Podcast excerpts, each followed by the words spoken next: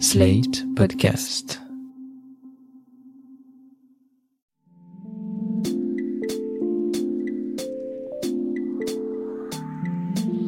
Salut et bienvenue dans cette tourne par rond, le podcast qui répond chaque semaine aux questions que vous vous posez. Quelles que soient vos interrogations dans votre rapport aux autres, au monde ou à vous-même, vous les partagez avec nous et Mardi Noir, psychologue et psychanalyste, va tenter d'y répondre? Salut Mardi Noir. Bonjour Christophe. Mardi Noir, aujourd'hui, une interrogation, disons, plutôt sombre. Cette interrogation, c'est celle d'Alice, qui a eu une pensée qui lui a traversé l'esprit et qui la plonge dans une certaine inquiétude. Alice est en thérapie avec une psy dont elle est très satisfaite et elle s'est demandé ce qui pourrait se passer si un jour sa psy venait à mourir avant la fin de leur travail commun. Et c'est vrai que c'est quelque chose qui peut avoir un côté assez déconcertant. Est-ce que vous, vous êtes vous-même posé la question? Eh bien, j'ai demandé autour de moi si c'était quelque chose que les gens envisageaient et on peut dire que les réactions ont été assez vives, à base de c'est mon pire cauchemar ou encore je n'y avais jamais réfléchi, ça y est maintenant, ça m'angoisse. Ah, et celle-là, je l'adore. Il y en a un qui m'a dit s'il meurt, je le tue. Et vous allez voir que ça résonne avec deux des trois témoignages que j'ai récoltés pour cet épisode, parce que oui, ça arrive, même les psys sont mortels. Et le premier témoignage est celui d'Alexis. Oui, Alexis est en psychanalyse depuis plusieurs années quand un jour, sur le divan, il raconte à son psy un rêve étrange qu'il a fait récemment. Dans son rêve, Alexis est le conseiller de François Mitterrand et ce dernier lui apprend qu'il souffre d'un cancer de la prostate, qu'il n'en a plus que pour quelques mois et que son conseiller, Alexis donc, doit prendre ses dispositions. À l'écoute de ce récit, son psy est hilar et lance au patient À ce propos, j'ai moi aussi cette maladie.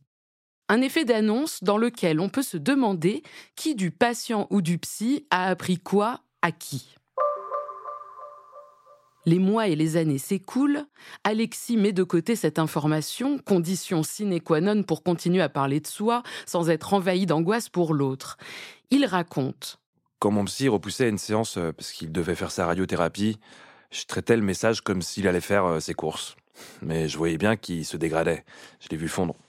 Et à la fin, il me recevait en peignoir et, en basket. Puis un jour, le psychanalyste enjoint Alexis, qui faisait jusque-là sa cure sur le divan, il l'enjoint donc à s'asseoir en face à face pour parler. Encore une fois, Alexis se demande ce qu'il se passe. Pourquoi ce changement de configuration tout à coup? J'étais à mille lieues d'imaginer que mon psy allait m'avertir de la fin.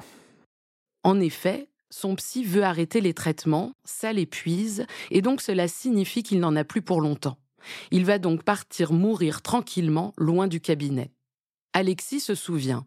J'ai été pris à cet instant d'une grande civilité. Je me suis inquiété de savoir s'il avait réglé ses affaires. Je lui parlais comme j'avais parlé à ma tante dans des circonstances euh, similaires. Et puis je lui ai demandé euh, ce qu'il pensait de la mort, comment il vivait cet état à venir, il m'a dit qu'il était très curieux, parce que tout le monde en parlait tout le temps, et, ça y est, il y était. Il se montrait élégant face à la mort. Quand je suis sorti de cette dernière séance, euh, il pleuvait. J'ai croisé le chemin d'une église et, et je suis allé prier pour lui. Alexis n'a pas ressenti de colère ou d'abandon. Cependant, il me confie un sentiment de suspension. Quand il pense à aller voir quelqu'un d'autre, il a le sentiment que son psy pourrait être dans la pièce à l'écouter, comme une trace fantomatique, car plus qu'un travail thérapeutique inachevé, c'est le travail avec ce psy en particulier qui n'est pas fini. Le temps de conclure a été précipité. Mardi Noir, il y a aussi ce témoignage d'Isabelle pour qui ça a été beaucoup plus brutal. Oui, pour elle, pas le temps de l'envisager, de tracer les contours, même flous, de cette absence à venir.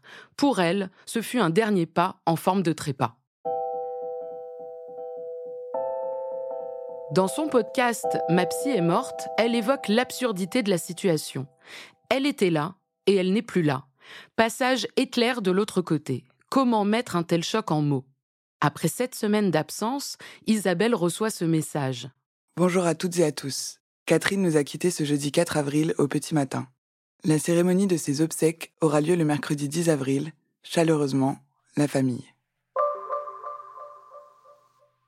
Quand Isabelle se rend au crématorium pour assister à cet au revoir singulier, elle se dit à l'approche du corbillard que sa psy est dedans, dans ce cercueil qui, je cite, va monter vers l'incinérateur.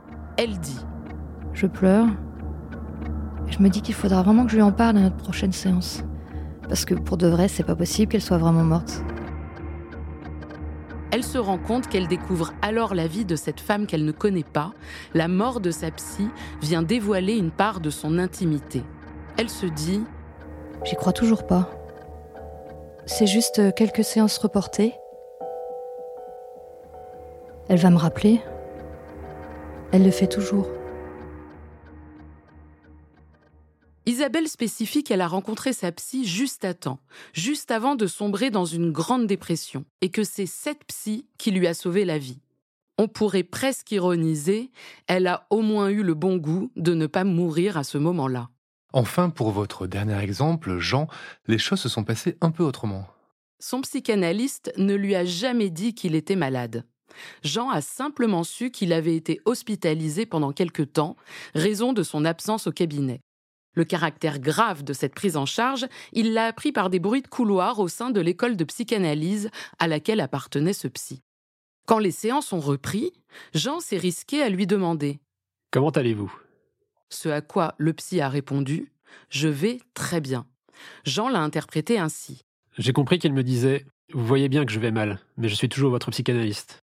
Parce qu'il faut noter que son psy n'était plus tout à fait le même depuis son retour de l'hôpital. Diminué d'apparence, il avait en contrepoint développé une désinhibition durant les rendez-vous. Jean raconte. Avant, il parlait très peu, c'était son style, une économie de mots. Après, il s'est mis à parler beaucoup plus, il avait l'air joyeux, il était beaucoup plus vivant. Ce n'était pas désagréable. Jean s'est demandé si ce n'était pas le traitement chimique qui métamorphosait son psy de la sorte. Et moi, je m'interroge. Y a-t-il une sorte de réveil avant de mourir? Un accélérateur de tout ce qu'on retenait jusqu'alors et qui ici transcende la fonction plutôt réservée du psychanalyste? Car si pour Jean cette profusion de paroles animait les séances, elle a aussi mis un terme à sa cure avant la mort de son psy. Jean explique. Un jour, il m'a dit de la merde. J'étais très embarrassé de ma nouvelle fonction de père. Ma petite était née il y a peu, et il m'a donné des conseils à côté de la plaque. C'était plutôt ce moment qui a signé la fin, même si je continuais d'aller le voir. Il manquait à l'appel avant de mourir. Je vais quand même vous poser cette question qu'Isabelle se pose elle-même dans son podcast et qui peut paraître assez étonnante, mais est-ce que finalement la mort d'un psy ne serait-elle pas presque pire que celle d'un proche? Sans hiérarchiser, on peut légitimement admettre que ce n'est pas une mort comme les autres, si tant est que les autres se ressemblent. Au même titre que les morts des proches sont différentes, la mort du psy n'existe pas. Il y a des morts de psy et des façons singulières de les vivre. Là où Alexis l'a presque découverte par lui-même, Isabelle, elle, l'a vécue comme un coup de massue, la tuile qui tombe du toit à l'instant où vous passez dessous, comme une mauvaise rencontre avec le réel. Et pour Jean, c'est encore différent. Lui a fait mourir son analyste symboliquement avant le grand saut. Merci Mardi Noir d'avoir pris le temps de partager ces témoignages avec nous et nous vous retrouvons cet été pour des hors-séries de Saturne Paron. Je rappelle à nos auditeurs et auditrices qui peuvent nous écrire, vous écrire à l'adresse mardi.noir.slate.fr pour vous poser leurs questions. Je leur rappelle aussi qu'on retrouve la chronique Ça tourne par an à l'écrit chaque jeudi sur slate.fr et en podcast chaque mardi sur Slate Audio et sur toutes les plateformes de podcast. Ça tourne par an est un podcast de Mardi Noir produit par Slate Podcast. Direction éditoriale Christophe Caron, production éditoriale Christophe Caron et Nina Pareja, prise de son Nina Pareja, montage et réalisation Aurélie Rodriguez. La musique est signée Sable Blanc.